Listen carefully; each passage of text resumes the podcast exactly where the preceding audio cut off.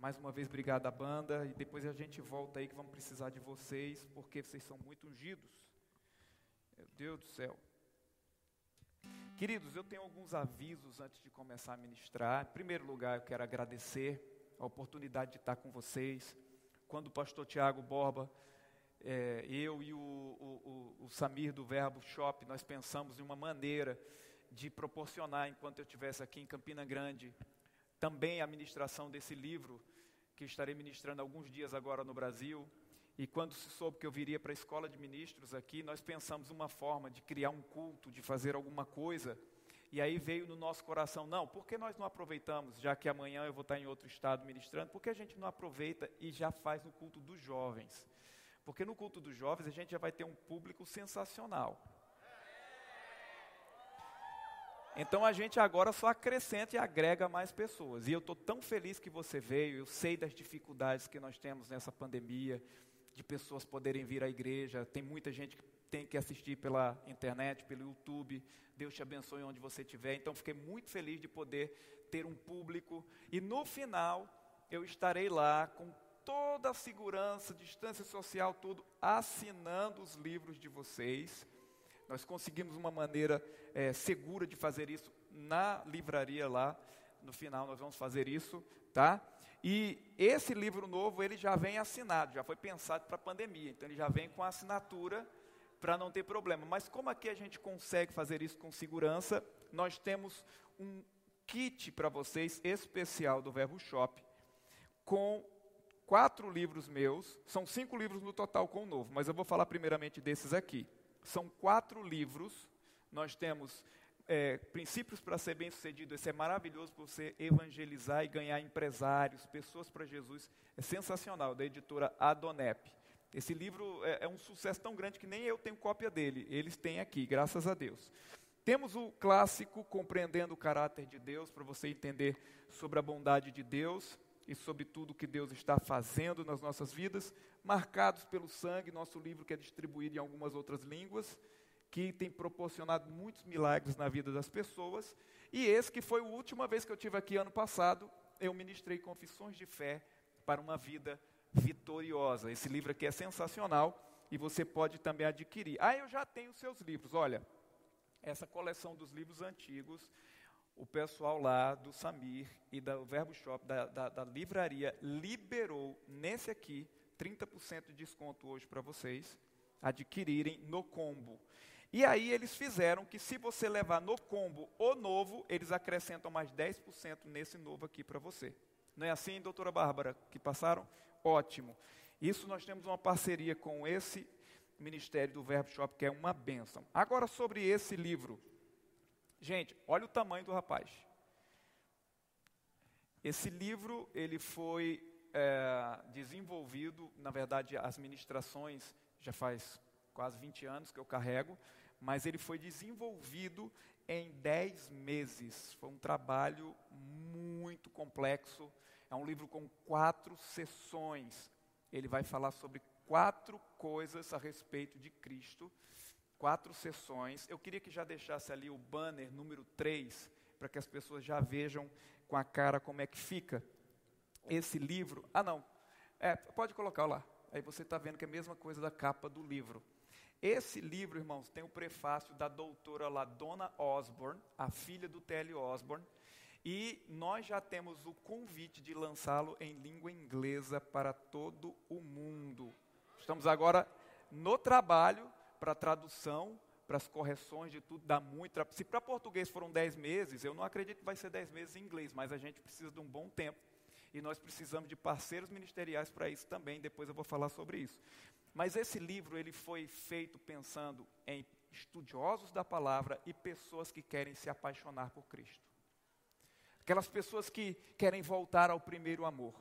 Esse livro tem poemas dentro dele, tem uma poesia sobre Israel e a volta do Messias. Esse livro tem estudos, tem palavras em no mínimo umas 12 línguas diferentes tem estudos sobre culturas de pessoas, tem estudos sobre o que Jesus representa para as pessoas. Então, é o livro mais completo que eu já fiz na minha vida. E foi um livro desenvolvido para cursos bíblicos, cursos teológicos, e ele já está garantido, no mínimo em duas escolas bíblicas, já foi requisitado e creio que ele vai ser usado em muitas escolas bíblicas, que ele é um livro de cunho ou de nível, como a gente chama, é, quando é acadêmico, ele foi pensado, tanto é que ele tem um índice no final, com quase 1.300 textos que foram usados para fazer o livro, para que você estude cada capítulo, cada texto bíblico que foi usado.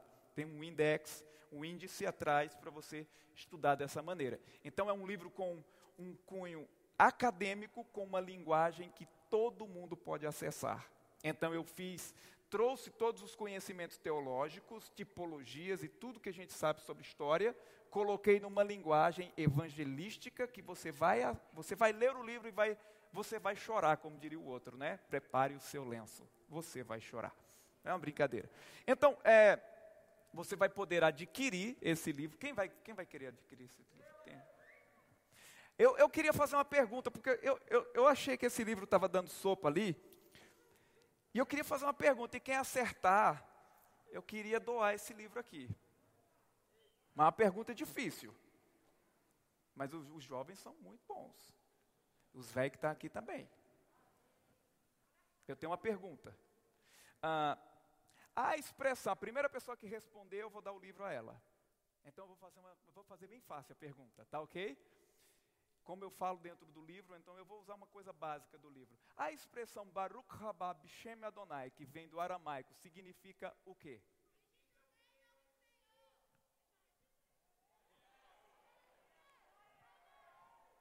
Ele, ele começou primeiro, vocês terminaram juntos, mas eu acho que ele começou.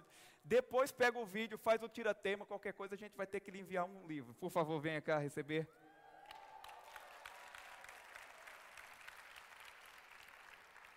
Tira a foto ali, ó. Olha lá.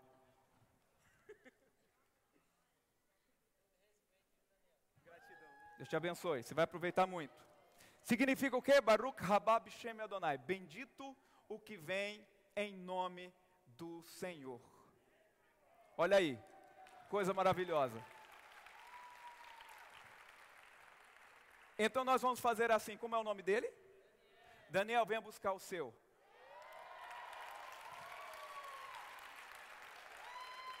Coloca dois na minha conta lá, tá? Deus te abençoe, Daniel. Então, gente, esse livro ele foi lido já por alguns líderes. Eu tive o trabalho com a doutora Ladona Osma, todo domingo conversando, interpretando as coisas, traduzindo para ela fazer o, o prefácio. Eu tive alguns doutores de hebraico para me ajudar para fazer. Então é um livro bem completo de uma linguagem acessível. Então eu fui o filtro para trazer tudo conhecimento desse povo para vocês. E eu vou ministrar para vocês aqui, baseado é, no livro. É, é um pouco difícil fazer isso, porque são quase 70 mil palavras, e eu separei aqui umas mil palavras para poder falar, e eu acho que mil palavras eu só consigo falar em duas horas. Mas vamos tentar, porque eu acho que vocês não estão preocupados com, com, com o horário, não, né? Vocês estão? Disseram que eu estava livre aqui. Ok, deixa eu só falar uma outra coisa. Você vai lá atrás, quando você estiver saindo, vai ter um pessoal no estilo do missionário da televisão oferecendo nossas fichas de parceiro as fichas, nossos designs, tudo aqui desenvolvido pela Bárbara. Você vai preencher uma dessas fichas e vai devolver para a pessoa e se tornará um dos nossos parceiros. Eu quero te dizer uma coisa sobre por que nós precisamos de parceiros. Você tem o dom e a capacidade de prosperar e de viver e de fazer coisas que eu não tenho. E eu tenho o dom de escrever e de pregar que talvez você não tenha. Então tem lugares que eu preciso chegar que eu preciso do seu dom. E tem lugares que você precisa chegar que você precisa do meu dom. O meu dom é pregar o evangelho e escrever sobre isso. Então você pode ser um dos nossos parceiros, nos ajudar, pois hoje nós estamos fazendo parte lá do Osborne International, o ministério do TL Osborne nos Estados Unidos, e nós precisamos alcançar muitos lugares no mundo, e a pandemia está acabando, cremos nisso, e a gente está com a agenda toda no stand-by, porque tem cruzada na Nigéria, tem cruzada em um monte de lugares para a gente ir. Então, não deixe de pegar a sua ficha, preencher e ajudar o Jânio César World Evangelism. Como eu te disse, você tem um dom e eu também tenho um dom. Vamos nos unir para que esse dom possa chegar ao perdido. Amém? Ok. Podemos começar? Amém. Ah, por favor, abram suas Bíblias em Apocalipse capítulo 4, versículo 7. Apocalipse capítulo 4, versículo 7. Eu quero agradecer aqui também ao nosso querido apóstolo Fernando Leal, né, o diretor da escola. É apóstolo para dizer que toque logo em todos os ministérios, né? Eu quero agradecer o, o, Fernando, nós nos conhecemos desde muito novo e o, o, Fernando sempre me honrou, sempre me deu muito respeito quando eu venho nessa cidade e é sempre uma honra estar com ele aqui e é um privilégio dessa cidade ter pessoas como o Fernando Leal. Quero agradecer ao pastor Tiago Borba, do qual sou um amigo já de no mínimo aí uns 16, 17 anos e é uma bênção também. E todas as pessoas que compõem essa igreja maravilhosa, não tem como citar os nomes, porque senão é mais palavra que bota no livro aqui. Vocês abriram capítulo 4, versículo 7 de Apocalipse. Eu quero que coloque ali o banner 3, por favor, porque quando eu ler, você vai ver dentro do banner o que é está escrito lá, a mesma coisa. O primeiro ser vivente, está Apocalipse capítulo 4, versículo 7. O primeiro ser vivente é semelhante a leão. Fale comigo, leão. O segundo semelhante a novilho, diga comigo, novilho. Novilho ou boi, né? O terceiro tem como rosto, diga, de homem. Terceiro, o quarto, é o ser vivente, é semelhante à águia quando está voando. Diga comigo, águia. Então, queridos, é, o meu intuito com esse ensinamento das faces do Redentor, ela é referida a esses quatro seres viventes que é encontrado em Apocalipse 4, versículo 7 e em Ezequiel 1, versículo 10. Só que eles estão descritos nessas passagens, mas não é a primeira vez que essas faces se revelam para o povo de Israel ou para o povo da igreja. No Antigo Testamento, Israel teve contato com isso, tanto lá em Ezequiel, quanto no tabernáculo de Moisés. O tabernáculo de Moisés tinha doze tribos. Quando eles fugiram do Egito, foram divididos em doze tribos. As doze tribos de Israel, você conhece, que eram os filhos de Jacó, e depois substituíram por dois netos de Jacó, e se tornaram doze tribos de Israel, mais os levitas, que tocavam no templo, nós tínhamos 13 no total. Foi dividido por Deus num censo militar por causa das guerras, a localidade onde eles deveriam habitar. Então Deus deu com pontos cardeais, como leste, oeste, norte e sul, e disse que das doze tribos, eles teriam quatro tribos principais que liderariam mais duas tribos, formando quatro grupos com três tribos. Então, quando nós falamos Jesus é o leão da tribo de Judá, nós estamos nos referindo porque Judá era representada junto com as duas tribos no lado leste, diante do tabernáculo, no meio do deserto, pela bandeira do leão. Logo, Jesus é o leão, qual leão? Do estandarte, da bandeira de Judá. Então, Jesus é o leão de Judá. Por quê? Porque era aquele leão. Jesus também é o boi, Jesus também é o homem, como ele é a águia. E nós vamos ver o que isso significa para o tempo moderno de Apocalipse e para a igreja nos dias de hoje. A primeira coisa que temos que entender, vamos voltar a Jesus sendo o leão da tribo de Judá. Preste atenção, Judá estava no leste, logo leste é onde nasce o sol. Não é assim ou não? Aqui, aqui é diferente na Paraíba. Claro, aqui nós temos o nascer do sol mais ao oriente que nós temos aqui. Então, ao leste, aqui o pôr do sol mais ao oriente, melhor dizendo. Ao leste se nasce o sol e se põe ao oriente, ao leste, ao oeste. Então, a Judá, alguém sabe o que significa a palavra Judá? Judá vem do hebraico Yahuda. Yahuda significa louvor. Então, Judá estava do lado leste com um leão, porque significa que Jesus é o leão da tribo de Judá, e que do leste, que era de onde surgia o sol, o nascimento do sol, os salmos completam dizendo: desde o amanhecer até o sol se pôr, o leão, ele é digno de todo o louvor. Então são coisas que são tipologias, são coisas que Deus colocou lá no Antigo Testamento. Tudo isso você vai encontrar em Números capítulo 2, do versículo 1 ao 34. É lá onde vai estar a divisão das tribos. E nós estudando todo o aparato bíblico, nós vamos entender que os estandartes que estavam sobre as quatro principais tribos, sobre os quatro pontos cardeais, carregavam essas faces: a face do leão, a face do boi, a face do homem no sul e a face da águia no norte. Então, meu intuito com esse ensino é trazer de maneira progressiva cada representação contida nas Escrituras concernente aos sinais que, é, que demonstram a completa redenção em Cristo Jesus. Esses sinais representavam o que Deus faria redimindo o homem novamente. Como sua execução no Calvário e também a aplicabilidade, porque tem ensinamentos que não se aplicam para hoje. Nós precisamos de um ensinamento que tenha aplicabilidade para as nossas vidas, porque 2 Timóteo 3,16 diz que toda palavra ela é inspirada para instruir. A, a Bíblia fala em Hebreus, só dando um, uma base bíblica para você que me assiste você que me escuta aqui. Hebreus fala, no capítulo 9, versículo 23, que era necessário, portanto, figura de coisas que se achavam nos céus, se purificassem com tais sacrifícios. Então, só parando até aqui, Hebreus 9, 23 fala que era necessário figuras. E nós entendemos que tipologias indicavam coisas que Cristo, como redentor da humanidade, viria fazer no nosso meio. Então eu vou começar agora a falar sobre essas coisas muito mais claramente para que nós entendamos. Porque era como se tivesse um mistério. Como diz o outro mais pentecostal, é mister, que não quer dizer mistério, mas é mistério.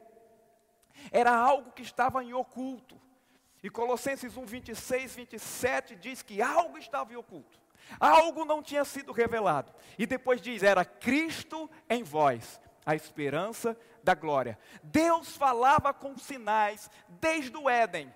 Deus repetiu várias vezes como ele nos redimiria, como ele pegaria aquele Adão que pecou, que foi expulso do Éden e que toda a humanidade, todos pecaram, separados estão da glória de Deus. Então Deus foi fazendo quebra-cabeça, dando sinais, dando sinais, mostrando suas faces para dizer que um dia estaríamos sentados à sua destra, redimidos em Cristo Jesus. Eu quero ouvir um glória a Deus aí, me ajuda aí, irmão.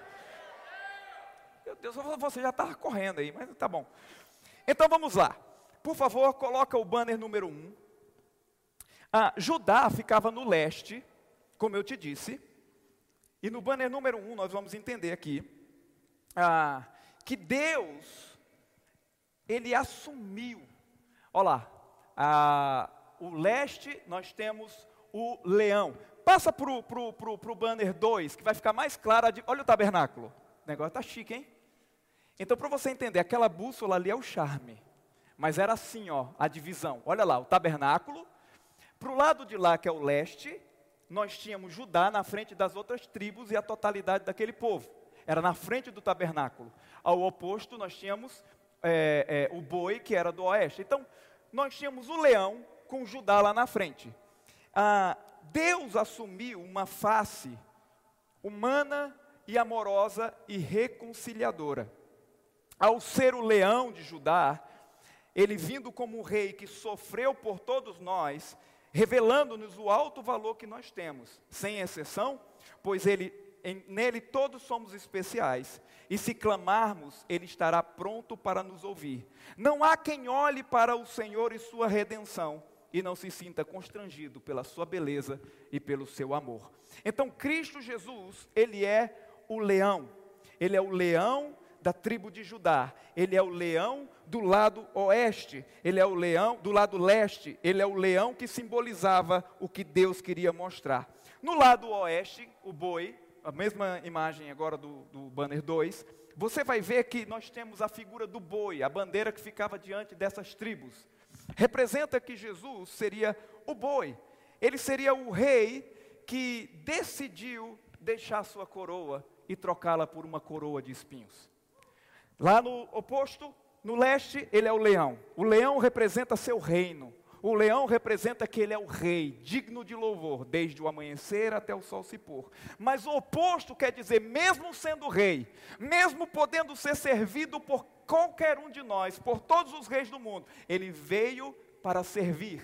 Ele abriu mão de sua coroa de ouro celestial por uma coroa de espinhos. Ele se identificou com o nosso sofrimento. Um rei de verdade se identifica com o seu povo, para que o seu povo não tenha sofrimento. Cristo Jesus, em sua glória, decidiu: eu me identificarei com o seu sofrimento. e ele assumiu a função ou a posição de servo, mesmo sendo o Senhor. Ele é o servo de Deus. Alguém pode dizer amém? Diz que no sul, abaixo ali, ó, no sul, eu estou usando a, a, a ordem, está é, uh, tudo ali ok nos pontos cardeais, mas a ordem, eu vou começar pelo sul, onde representa o homem. Olha que coisa interessante. Vocês estão vendo o tabernáculo? Lembra que aquela parte maior ali, lá dentro, tinha o Santo dos Santos com a presença de Deus? Quantos lembram? Quantos lembram da presença de Deus? Era onde? Na arca da aliança. Ficava ali, ó. E está dizendo que à direita do tabernáculo, ou ao sul, no ponto cardeal, havia a bandeira de um homem. Que coisa interessante! Deus já estava dizendo que um dia ele lá no tabernáculo, que representa o próprio trono de ouro de Deus, teria um homem à sua destra representando as outras tribos. Que coisa sensacional! Cristo Jesus é este homem. Cristo Jesus é o homem que está à destra de Deus e ele nos fez assentar com ele nas regiões celestiais. Deus no seu tabernáculo, na sua arca lá no céu. Jesus, o homem sentado à sua destra, e nós estamos nele, junto com ele, porque Cristo Jesus, mesmo sendo Deus, veio como homem nessa terra. Dá um glória a Deus aí, irmão. Vamos agora para o próximo ponto, o norte. No norte nós vamos ver ali claramente a águia, o banner da águia. Meu Deus do céu. Deixa eu voltar para o homem, eu gosto dessa parte do homem. Fica ali no sul. Eu, Jesus dos crentes. Você está aprendendo alguma coisa? Era necessário um homem, irmão, para redimir os homens da ofensa humana, do pecado instituído na queda do jardim do Éden. Um novo Adão era necessário, porém santo sem culpa que poderia interceder como sumo sacerdote diante do Deus vivo e verdadeiro. Assim também, antes de ser oferecido como oferta agradável, perfeita diante do Altíssimo, tirando da raça humana o peso da ofensa adâmica que gerou morte entre todos os homens. Se pela ofensa de um só homem, muitos, por, por meio de um só, reinou a morte, muito mais os que recebem a abundância da graça e o dom da justiça reinarão em vida através de Jesus Cristo de Nazaré. Amém? No norte nós tínhamos a águia. A águia, ela representava que Cristo Jesus, ele era celestial, mas eu não vou desenrolar um manto logo para você não. Deixa, deixa, eu ler aqui sobre a águia. A águia, que ficava no norte, é, representa a restauração final em Cristo Jesus. Então, na criação, olha que coisa interessante. Jesus, ele veio como homem, sim ou não? Mas ele é Deus. Então nós entendemos uma coisa interessante que a águia, o leão, ele é o rei que se fez servo. A águia, ele é Deus que se fez homem. Vocês estão compreendendo? Na criação, nós somos criados à imagem de Deus. Quem foi criado à imagem de Deus? Na redenção, Deus se fez à imagem do homem. Na criação, Deus nos fez sua imagem. Para nos recriar, Ele se fez a nossa imagem. Cristo Jesus é o Deus, a águia, que se fez homem e que veio habitar em nosso meio. Ele tem a sua própria imagem vivendo lá no céu e nós temos Sua própria imagem vivendo aqui na terra. Somos um com Ele, estamos nele e Ele está em nós. Sua divindade está em nós, nossa humanidade está nele. Estamos com a mão pegando em Suas mãos, e com Sua mão espiritual Ele pega na mão do próprio Deus. Nós estamos reconectados com o Deus Todo-Poderoso. Ele nos criou a sua imagem, nós nos perdemos. Deus então veio nos resgatar a nossa imagem e ele nos resgatou. E agora, com sua mão, ele segura na humanidade. Você e eu, segura sua mão assim, segura a mão dele assim, segura assim, segura assim. Você está com a mão na mão do homem Jesus. E o homem Jesus está com a outra mão no Deus Todo-Poderoso. Nós estamos assentados e reconectados no céu. Isso quer dizer tudo o que nós precisamos, nós temos um intercessor intermediário que leva diretamente a Deus. Deus, eu preciso de um milagre. Mostra a tua face. Quantos quanto já cantaram? Mostra a tua glória. Aí Deus faz assim, através do corpo humano de Jesus aqui. Olha a minha glória, olha a minha face. Eu tenho tudo para você. Glória a Deus, aleluia. Então Ele é o Deus que se fez homem. Mesmo sendo Deus, Ele se fez homem. Eu quero mostrar no banner número 3 o que significava ele ser ah, o leão de Judá? Ele está no leste. Significava que o leão representava a criação, representava que Deus é o Criador perfeito e que nós, assim como o rei, o leão, nós temos um reino junto com ele. Ele criou para que o seu reino fosse desenvolvido nessa terra de que fosse um reino eterno de justiça e paz, mas nós falhamos, fomos nós que falhamos. Mas a face do leão representa a criação divina. Deus criou tudo perfeito, conforme Ele é. Olha o que diz a Bíblia em Jó 38, versículo 7. Na nova versão ah, da Bíblia na linguagem de hoje, ela diz assim: Jó 38, versículo 7. Na manhã da criação, as estrelas cantavam em coro, e os servidores celestiais soltavam gritos de alegria. Tem gente que não gosta da, da igreja com barulho. A Bíblia diz que nos céus, os servidores celestiais, quando viam Deus nos criando, soltavam gritos de alegria. Você já imaginou? Meu Deus do céu. Será que os anjos correm também? Meu Deus do céu. Era ele dizendo: façamos o homem a nossa imagem, conforme nossa semelhança. E o anjo, uh! Que coisa linda, Deus! Parabéns, Senhor, está sendo bem feito. E tem gente que não comemora a vida do outro ser humano. Até os céus estão comemorando a nossa criação. Por isso que nós somos a esperança, a expectativa da glória. Os céus olham para nós e diz: "Vai em frente". Nós já regozijamos com sua criação, estamos regozijando com o trabalho do redentor Jesus. Você é especial, você é alguém maravilhoso para Deus. Você foi escolhido para reinar em glória. Ele poderia escolher ou criar qualquer palácio adornado para ele viver, de pedras preciosas, mas ele decidiu escolher você e eu como sua casa. Ele decidiu fazer de você e de mim pessoas que muitas vezes as pessoas não dão valores, cabeça chata e matuto como eu. Ele nos tornou o seu tabernáculo, a sua morada.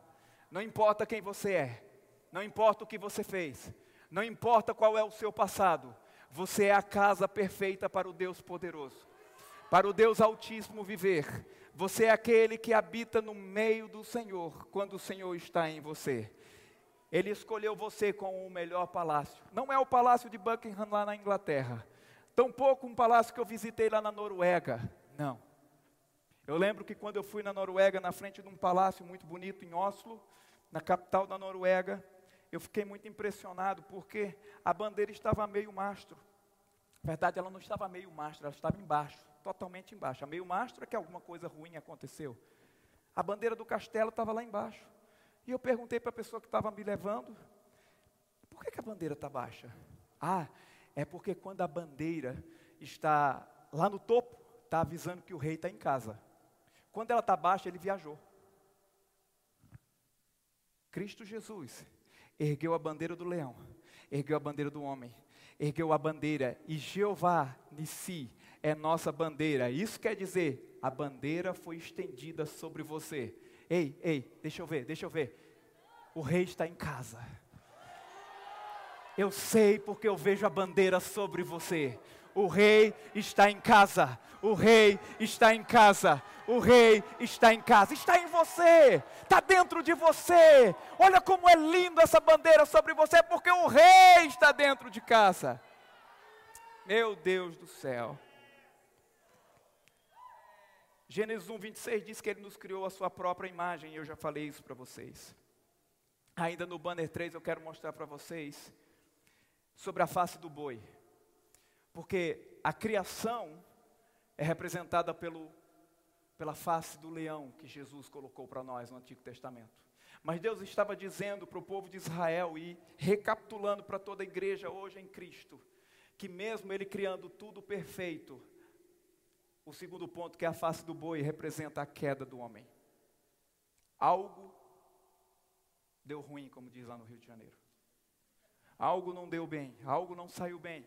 Não porque o Criador seja imperfeito. Não, não, não, não, não. Alguém nos decepcionou e nos enganou. Esse alguém chama-se Satanás, inimigo de Deus. Então Cristo Jesus vem como o boi. Ele veio como leão porque ele é rei. Mas por causa da nossa queda, da nossa falha, alguém precisava levar a nossa carga. Por isso que Jesus diz dessa maneira: Vinde a mim todos que estáis cansados e sobrecarregados, e eu vos aliviarei. Tomai sobre vós o meu jugo, isso quer dizer a minha canga. Porque na minha canga eu levarei o seu jugo. Cristo é como aquele boi que você vai no sertão e você vê carregando a canga e carregando a carroça com todas as coisas pesadas no seu lombo. Nós estávamos com aquilo como pecado sobre nós. A criação era perfeita, mas Adão falhou. Cristo então se identifica conosco, vindo como o boi, a face do novilho, e ele coloca sobre os seus próprios ombros os nossos sofrimentos. Isaías 53 diz: certamente ele tomou sobre si a nossa dor a nossa enfermidade. Ele foi levado como ovelha muda, ou como boi mudo, porque o boi também era um dos animais de sacrifício. Você sabe qual era o sacrifício que era usado com o boi? O novilho? Nós sempre falamos do cordeiro, cordeiro, cordeiro, porque Jesus é o cordeiro de Deus. Mas o sacrifício do novilho era o primeiro que acontecia.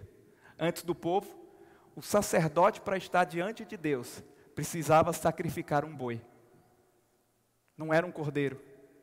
Para que o sacerdote pudesse cumprir o seu sacerdócio, tinha que um boi ser sacrificado na presença de Deus. E quando ele era aceito, o cordeiro podia ser entregue pelo povo. Cristo Jesus é o boi, mas Cristo Jesus também é o sumo sacerdote da nossa fé. Ele é o primeiro que morreu para poder representar ele mesmo como sumo sacerdote. Ele se entregou como boi para poder ser o nosso Cordeiro de Deus que tira o pecado do mundo. Cristo Jesus assumiu a face da simplicidade do que representava o boi. E ele levou sobre si toda a sua carga, todo o seu jugo.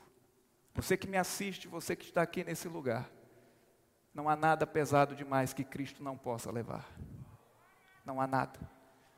Não há nada que ele não possa colocar sobre os seus próprios ombros ah, eu lembro de um hino antigo que dizia: Manso e suave, Jesus convidando, vela por ti e por mim. Aí dizia: Vem já, vem já, alma cansada, vem já. Por que, que é cansada? Porque o jugo é pesado, porque o pecado é pesado, porque as preocupações dessa vida pesam. Mas ele veio como o boi para levar todo o peso sobre ele. Nós não demos muita coisa para ele. Israel não quis olhar porque o boi não era lá aquele alazão. Mas ele estava fazendo não por, por ele próprio, mas por todos nós.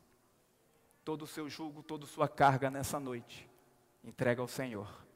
Eu lembro de um outro hino antigo, eu só lembro de um hino antigo, que dizia: Vou deixar o meu fardo ali, à beira do Jordão porque Jesus vai carregar o meu fardo. Ei, Jesus vai tirar teu fardo hoje.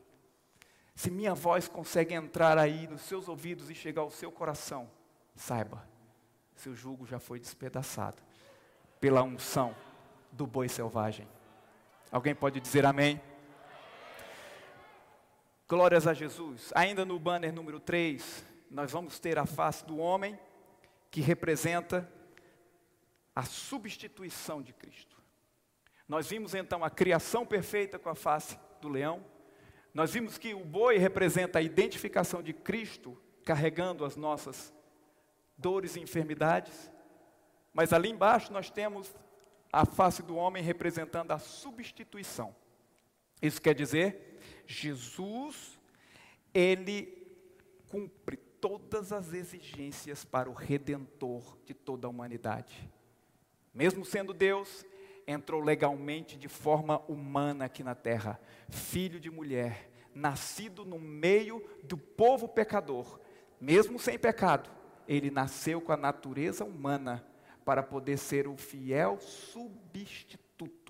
Não há em nenhuma religião, não há no Corão, não há em qualquer outro livro que você possa ver na vida alguém que consiga se encaixar em toda a exigência que era tremenda para a substituição de morte por uma outra pessoa.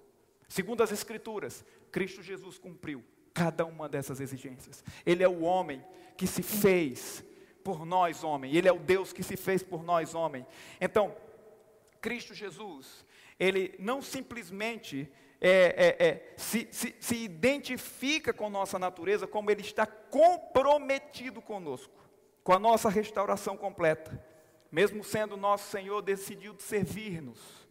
Mesmo sendo nosso Deus, ele veio nos substituir na sentença que nos condenava. Ao ser enviado em semelhança de carne percaminosa, suportando a nossa culpa e condenação, merecida por todos os nossos erros. Cristo sofreu a punição que você merecia. Cristo sofreu a punição dos meus erros sobre ele.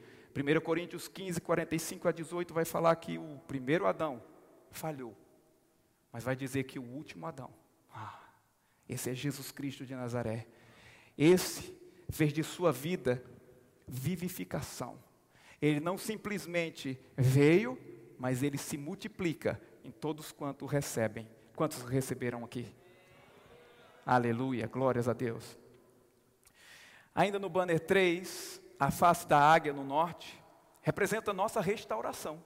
Cristo, então, nós vemos que ele nos criou perfeitamente, mesmo que nós pecamos e o diabo nos enganou, ele veio, se identificou, levou sobre si, nos substituiu. E agora? O que acontece com a face da águia? A águia é do alto, representa que ele veio como homem, representa que ele nos criou, veio como homem, aí ele nos substitui e agora ele nos leva lá para cima. Vem comigo, vamos dar um passeio agora de onde você foi criado nós somos criação divina.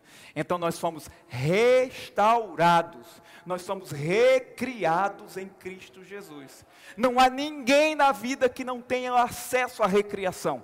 Não há ninguém na vida que não tenha direito a uma nova vida. Há uma nova vida a qual Cristo Jesus garantiu na cruz do Calvário. E hoje, se você já nasceu de novo, a enfermidade não mais faz parte dessa, nossa, dessa nova vida, a miséria não mais faz parte dessa nova vida. Você em Cristo Jesus agora está em um lugar superior. Você está como a águia quando olha a tempestade, está chovendo canivete, tudo lá embaixo mas ela está planando sobre as nuvens. É assim que nós estamos em Cristo Jesus. A pandemia está aí, coisas ruins estão acontecendo, mas aqueles que sabem que foram restaurados em Cristo Jesus, é parece que eles estão vivendo em um outro lugar. Parece que eles foram elevados e eles não são mais desse mundo. Sim, sim, eles não são desse mundo, eles estão nesse mundo. E lá de cima nós podemos ver, tudo vai bem Cristo já garantiu. As coisas ruins estão acontecendo. Ei, ei, ei, ei, ei, ei, eu sei que é verdade. Eu sei que dói. Eu sei o que está acontecendo, mas vem comigo. Vamos dar um passeio na nossa restauração. Vamos nos sentar lá no trono com o Senhor e receber de tudo que o trono da graça nos dá. Me ajuda aí, irmão. Dá um amém aí. O sacrifício vicário de Cristo Jesus foi completo. A via dolorosa foi percorrida com sucesso. Mas isso não gerou um troféu terreno e sem valor. Não. Sua obra resultou em perdão eterno. Perdão esse que vem de sua expiação. A justificação é selada pela sua ressurreição. A sua morte garante o perdão. A justificação e a restauração vem pela vida eterna com a ressurreição de Cristo Jesus. Eu quero passar para o banner número 4 agora que a face do leão vai representar a realeza de Cristo, sua coroa. Cristo é o rei, ele é o rei eterno, ele é o rei fiel. A Bíblia diz em João 10, João 12, versículo 13, que quando Jesus estava entrando, eles tomaram ramos e palmeiras, porque muitos não tinham como lhe dar um, um, um, um, tecido bonito para jogar no chão. Assim como eles jogavam no chão, eles foram pegar ramos. Como eram tão pobres naquela época, eles não tinham condições de jogar os seus talites no chão.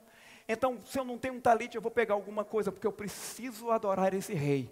Quando esse rei passa, não importa se eu só tenho uma moedinha. Quando esse rei passa, não importa a roupa que eu estou vestindo. Eu vou pegar um ramo, eu vou fazer alguma coisa, mas eu vou honrá-lo publicamente. Então eles pegavam os ramos e eles começavam a acenar. E quando Jesus começava a entrar, eles começavam em voz aramaica. Nesse texto aqui eles falavam Baruch Rabá, Bishem Adonai. Bendito é o que vem em nome do Senhor. Bendito é o Rei, o Rei de Israel. Jesus é o Rei. Jesus é o Rei dos Reis. Jesus é o Rei das nações. Jesus é aquele que governa sobre todas as coisas. O leão representa o seu reino. O leão representa tudo que o seu reino viria trazer por nós, toda a herança que deixaria para nós. Mas se você olhar nesse mesmo banner, a face do boi representa que, mesmo ele sendo esse rei, ele se fez homem e servo. Isaías 43, versículo 10 vai dizer isso. E como eu disse no início, ele trocou sua coroa linda por uma coroa de espinhos. Cristo Jesus não correu do que estava diante dele, ele enfrentou a situação. Nunca se ouviu e nem se viu na história da humanidade um rei que se fez servo como nosso Senhor. Ele se identificou com os seus, levando as nossas cargas sobre os próprios ombros.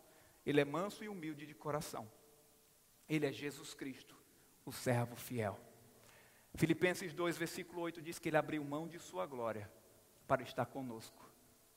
Ele colocou uma coroa de espinhos tirando a sua coroa, para poder garantir a cada um que chegasse a ele, o homem da coroa de espinhos.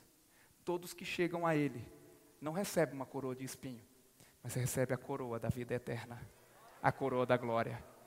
Ele abriu mão de sua coroa para tomar o que era nosso. E ele disse: Pode pegar minha coroa, e eu quero te coroar.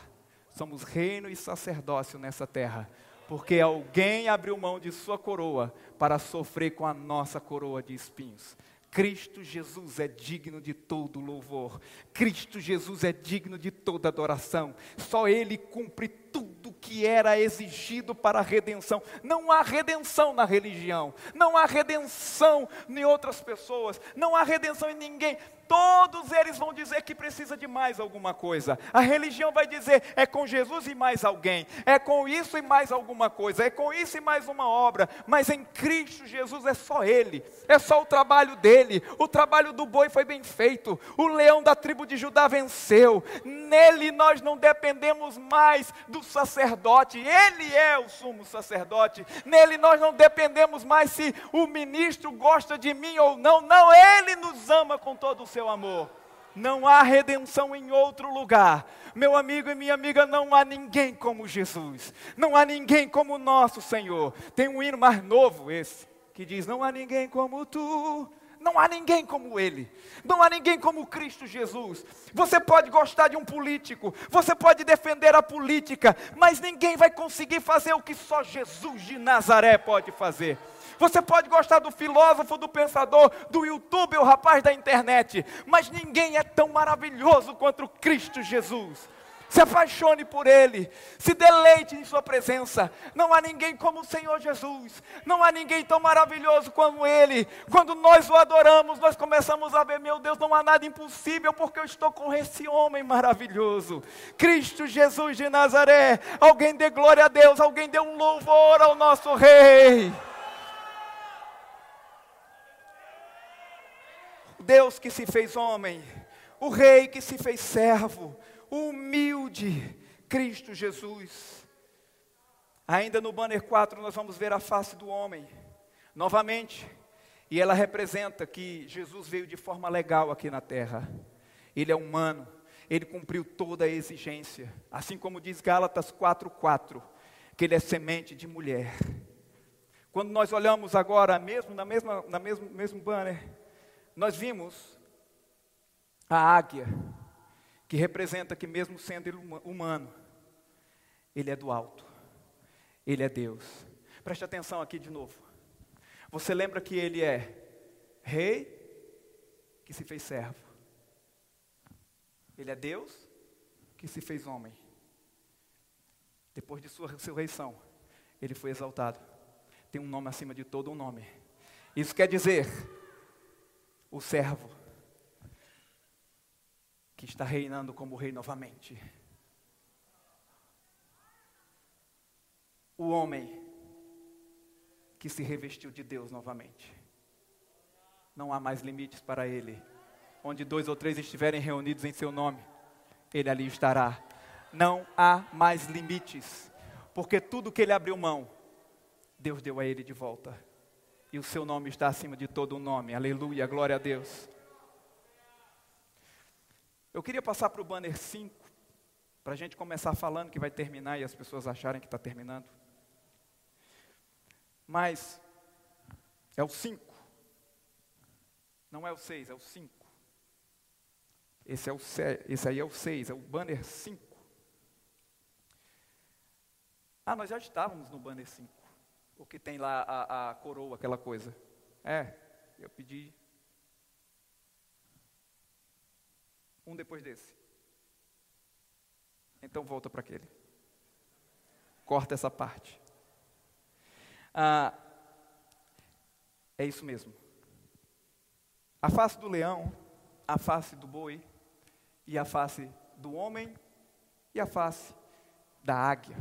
Você vai saber disso como nunca na sua vida. Representavam quatro lugares que Jesus precisava passar profeticamente.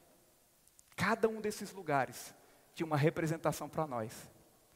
A face do leão ou do reino representava que Jesus Cristo ele teria que vir de Belém. Ele teria que nascer na terra do rei Davi. Ele seria o pão vivo que desceu do céu. Por que ele seria o pão vivo que desceu do céu? Porque Belém vem do hebraico Bethlehem, que significa casa do pão. Então ele seria o rei que deveria prover alimento ao seu povo, como todo rei. Ele nasceria na cidade de Davi, ele é descendência de Davi e ele deveria alimentar o povo de Davi. Hoje nós somos sua descendência. E ele nos alimenta porque ele é o pão da vida. Ele é o pão vivo que nasceu na casa do pão em Belém. Jesus não nasceu em Belém simplesmente porque disseram, não, Belém é um lugar bom. Não, é porque é a casa do pão. E é porque é a casa do rei. Jesus é o rei que veio alimentar, trazer proteção para todo o seu povo. Então, por isso que a Bíblia diz que ele deveria nascer em Belém. Belém, Efrata. Efratá, não és tu a menor das cidades de Israel. Então havia a profecia e Jesus veio cumprir a profecia de Miqueias, capítulo 5, versículo 2. Então, como eu disse, seu nascimento se deu em Belém ou Bethlehem, a casa do pão, seu próprio corpo foi gerado para ser alimento e para dar a vida eterna aos homens. Ele é o alimento para todos nós. Tudo que nós precisávamos, como eu disse antes, ele é o pão vivo que desceu do céu. Ainda nesse mesmo banner, eu queria mostrar para vocês ah, que Jesus Cristo o oposto. Além do leão que é de Belém, ele agora vem do outro lado, o do sofrimento, o que representa a sua coroa de espinhos. Isso representa que Jesus deveria ir ao Egito, porque do Egito eu chamei o meu filho. Quantos lembram disso? Quantos lembram dessa passagem que diz: Do Egito eu chamei o meu filho? Lá em, em Mateus 2,15 fala quando ele fugiu para o Egito, do Egito, eu chamei o meu filho. Isso significava que Jesus seria o libertador de Israel. Assim como diz em Deuteronômio, quando ah, Moisés falou: Deus suscitará um profeta como eu. Esse profeta, como Moisés, deveria também ir ao Egito. Preste atenção: Moisés é o autor da lei, Jesus, o autor da graça. Moisés, quando nasceu, sofreu e fugiu da mortandade que tentaram fazer por um império, por um decreto imperial. E o que foi que aconteceu? Esconderam ele dentro de um palácio do Egito. Jesus, quando nasceu, o império colocou um decreto, esconderam ele dentro do Egito. Jesus teve que passar 40 dias orando antes de começar o seu ministério. Moisés passou 40 dias no Sinai antes de receber a lei. Vocês estão compreendendo ou não? Jesus foi rejeitado pelos seus, veio para o que era seus, mas os seus não o quiseram. Moisés foi rejeitado pelo seu povo Queres fazer conosco o que fizesse com o egípcio? Você vai ver que Moisés representava todo o trabalho de Jesus. Moisés é o libertador de Israel, Jesus o libertador de toda a humanidade. Ele é o nosso libertador, ele é o nosso redentor. Era necessário um mediador entre os homens e Deus. Alguém que cumprisse esses requisitos, como foi Moisés para os israelitas. Cristo Jesus é o mediador perfeito. Ele é a pessoa certa para a missão certa. Aleluia. Deus, diga glória a Deus. Continuando, a face do homem agora representava, nós vimos que a face do leão representava o seu reino e que ele nasceria onde? Belém. A face do boi representa o seu sofrimento, sua identificação, e ele iria ao Egito. Agora nós vamos a do homem, que representa a sua crucificação, sua substituição. Representa que ele iria a Cafarnaum. Eu só troquei a ordem, mas representa que ele iria a Cafarnaum. Porque das bandas de Zabulon e Naftali, a Bíblia diz que ele se mudou de Nazaré e foi para essa região, que é ali do lado do lago de Genezaré, ou Mar da Galileia, conhecido por nós. Eu tive o privilégio de ir nesse lugar. Ah, Zabulon significa tanto habitação, como ah, ah, Naftali significa luta. Isso significa que Jesus se mudaria de Nazaré, que é o lugar, Nazaré vem de Nazaraios, lugar da unção, ou ungido. Isso quer dizer que o ungido se mudaria para o lugar que é a habitação da luta. Eu não sei se você entendeu, mas isso tem uma representação sobre a igreja. Quer dizer que mesmo Cristo sendo ungido e vindo do alto, ele veio lutar uma luta que não era dele. E nós que somos aqui da terra, não precisamos lutar uma luta que é nossa. Não sei se você entendeu. Mas Cristo, quando foi para Cafarnaum, as bandas de Zabulon e Naftali, representava que a batalha não é nossa.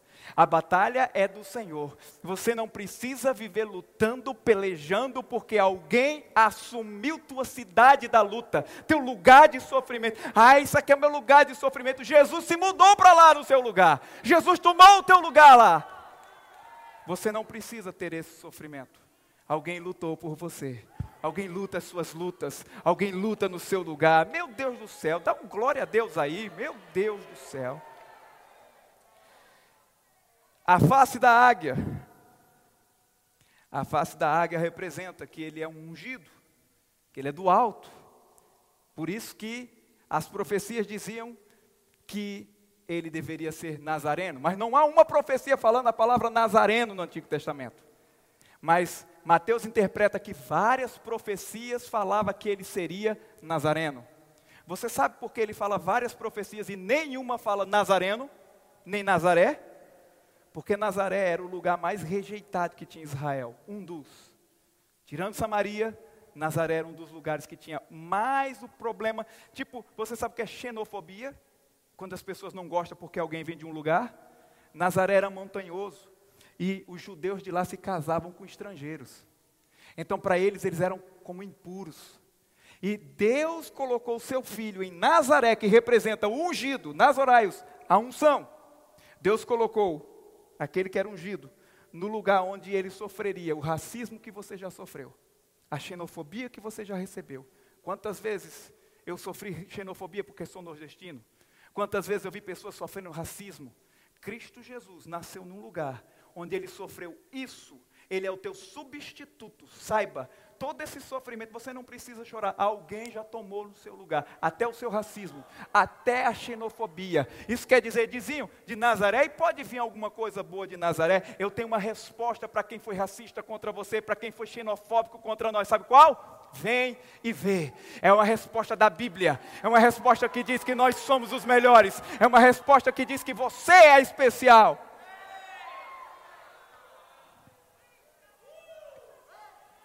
Ele sofreu tudo que nós deveríamos sofrer. Ele deu sua face de águia para viver como Nazareno. E você sabe qual é o título maior que Jesus Cristo tem?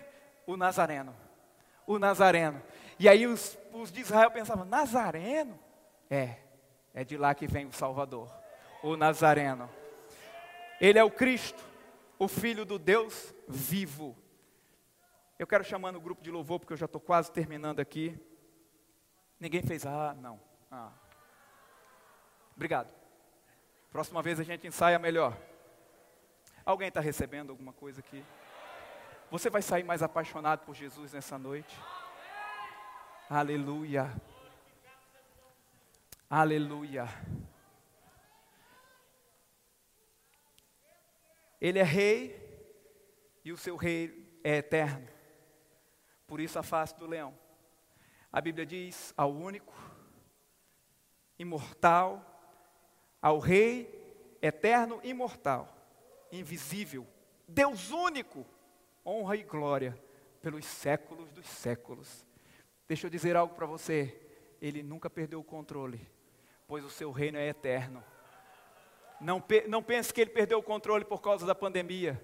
Ele é o Deus único e Rei eterno. O seu reino nunca terá fim. A face do boi ou do novilho representa que ele é o servo fiel. Se você precisar dele, ele vai te servir. Se você está doente, ele te serve com cura. Se você precisa de alguma coisa, ele é o servo fiel.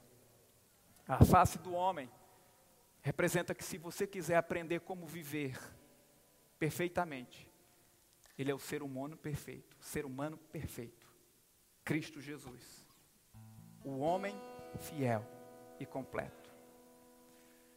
E se você quer entender a sua eternidade, olhe para a face da águia que Cristo Jesus mostrou. Ela significa que ele está dizendo dessa maneira: eu e o Pai somos um, porque Cristo é Deus. Jesus Cristo é Deus. Eu queria a última vez colocasse o banner 3. Antes da gente ir para o último banner. Vocês estão vendo que tem uma bússola linda que a Bárbara colocou ali?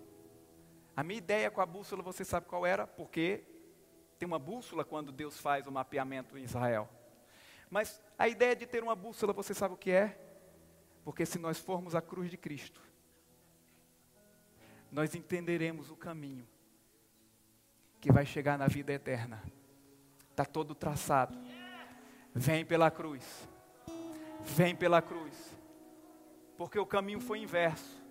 Nós estávamos no jardim, fomos jogados fora. Ele era a árvore da vida, mas ele veio aqui na terra como a semente. Nasceu como fruto divino, se tornou a árvore da vida. E hoje, se você chega nele, você não só chega à cruz, você passa pela cruz para aceitá-lo, mas ele é a árvore da vida, então o jardim do Éden foi replantado. Isso quer dizer que há um caminho através da bússola de Cristo. Cristo Jesus é a nossa bússola para chegarmos a Deus. Se você quer conhecer e saber como Deus é, Cristo Jesus é o caminho, a verdade e a vida. Eu quero que coloque o banner 6, que é o último. E eu vou te mostrar esse banner, qual era a visão que Deus tinha do tabernáculo quando ele fez toda a divisão milhares de anos lá atrás. E quando ele fala dos quatro seres viventes. Essa é a visão que Deus tinha das doze tribos distribuídas e do tabernáculo. Sua presença estava ali no tabernáculo, e a divisão pela quantidade e a forma geográfica e a forma dos pontos cardeais que ele pedia para fazer era porque ele queria dizer uma coisa: um dia eu vou reunir todos num formato de cruz e a minha vida estará no meio dela. E eu vou fazer com que você seja a minha congregação. Eu vou fazer com que você seja a minha congregação. Fique de pé nesse momento. Eu vou fazer com que você seja a minha congregação. Se formos à cruz de Cristo, ela, ela será a nossa bússola que desvendará o mapa da redenção e estaremos de volta no lugar do encontro o encontro com o nosso bendito Criador. Mas a Bíblia diz que esse encontro depende de você dizer que Jesus é o bendito. Por isso que eu comecei essa mensagem perguntando o que significava Baruch Rabá, Bishem Adonai. Porque é isso que nós precisamos fazer para chegar nessa bússola que é a cruz de Cristo.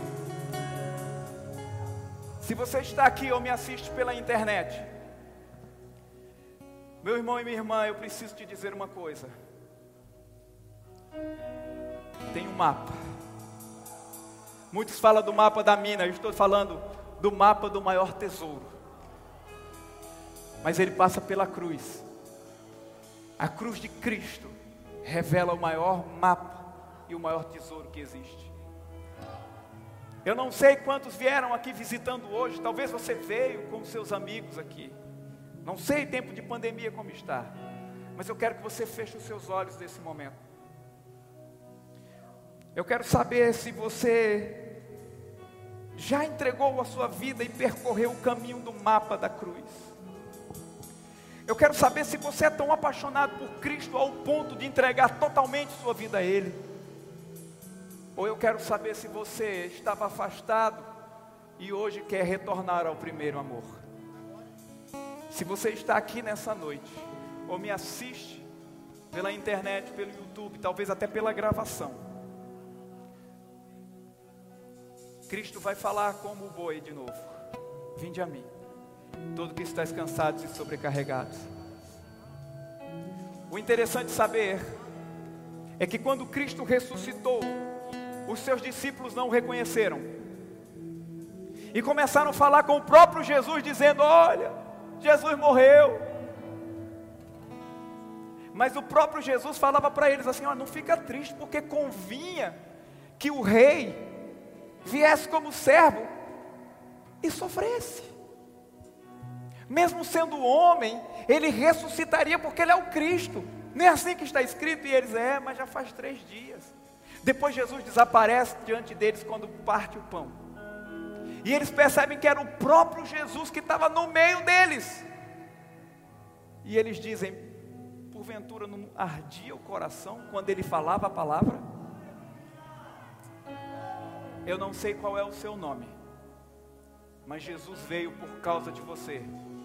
Eu escrevi esse livro por causa de você, para descrever que o caminho está aberto e se o seu coração está ardendo nesse momento, ele está ardendo porque é o próprio Jesus que está falando com você. Enquanto eu falo com a minha voz, o Espírito de Deus comunica ao seu coração. Se você está afastado dos caminhos do Senhor, você hoje vai voltar para Ele. E se você nunca entregou sua vida a Ele, você vai entregar a Ele porque o seu coração está ardendo. É você que precisa vir. Feche os seus olhos, coloque a mão sobre o seu coração. Se você é a pessoa que está com o coração ardendo, dizendo: Eu preciso ir ao caminho da cruz, eu preciso seguir o mapa da redenção. Aí, com seus olhos fechados, se você está afastado dos caminhos do Senhor, eu quero orar por você agora. Eu quero orar por você agora. Onde você estiver, eu quero orar por você agora. Se o seu coração arde, e você quer fazer essa oração junto comigo, eu quero que você levante sua mão onde você estiver. Se você quer vir à cruz de Cristo e receber da redenção, levante sua mão, eu quero ver sua mão onde você está. Venha, eu quero orar pessoalmente com você. Quem mais? Quem mais? Quem mais? Vem aqui. Fica aqui próximo, por favor. Quem mais? Venha, por favor. Bem-vinda deixa na distância aqui deles, isso. Isso fica um pouco distante um do outro, só para cumprir as normas. Depois eles pegam a gravação de deixar todo mundo junto. As pessoas estão sendo salvas. Se você estava afastado do caminho do Senhor, volte ao primeiro amor. É hoje. Se você está aqui, volte ao primeiro amor. Não há salvação em nenhum outro caminho. Só Cristo é a única esperança. Eu quero te esperar por pouco tempo mas eu quero que você venha aqui e não perca essa oportunidade. Como eu falei, eu não sei quantos vieram visitando. Mas se você me assiste pela televisão, ou pela internet, ou pelo YouTube, você vai orar junto conosco. Você vai vir à cruz de Cristo. E ela te salvará dos teus pecados. Seja bem-vindo. Seja bem-vindo. Você vai perder essa oração? Olha quantas pessoas maravilhosas estão aqui na frente. Ainda há lugar para você. O meu tempo está se esgotando. E eu preciso terminar. Mas vale a pena esperar por você. Jesus já esperou tanto tempo. Mas Ele quer que você venha hoje. Hoje é o teu dia da salvação. Hoje é o dia da sua salvação. Vamos orar. Por favor, vocês que estão aqui na frente comigo, olhem para mim. Nesse momento nós vamos clamar a Jesus. E não é por causa do que nós temos, fazemos ou fizemos. É por causa dele. Eu sei que essa mensagem não é das mais fáceis para se aceitar Jesus. Mas eu tentei colocar o máximo possível que ele fosse entendido através dessas figuras da Bíblia. E vocês entenderam. Ou voltar para o Senhor, ou recebê-lo como Salvador. O caminho da cruz é sempre o mesmo, independente das palavras serem fáceis ou não. Vocês vão colocar a mão no coração, fechar os seus olhos. Olha, você está com a camisa do leão, coisa linda. Feche os seus olhos. Repitam comigo essa, essa oração comigo, vocês que estão aqui. Diga, Senhor Jesus. Isso, diga aí, Senhor Jesus. Diga comigo nesse momento. Eu reconheço que os meus pecados me afastaram de ti. Mas agora eu ouvi tua voz, a voz do Rei me chamando. E eu digo sim para Jesus. Você que me escuta pela internet, diga sim para Jesus. Diga: salva minha alma, Jesus. Eu te aceito como redentor da minha vida. Diga a Ele: seja o meu Senhor, porque o teu sacrifício valeu a pena. O Senhor morreu por mim, e agora eu tenho a vida eterna, porque o Senhor ressuscitou. Diga obrigado, Senhor. Agora eu sou salvo, não há mais condenação. Em nome de Jesus, gritem amém. Aleluia.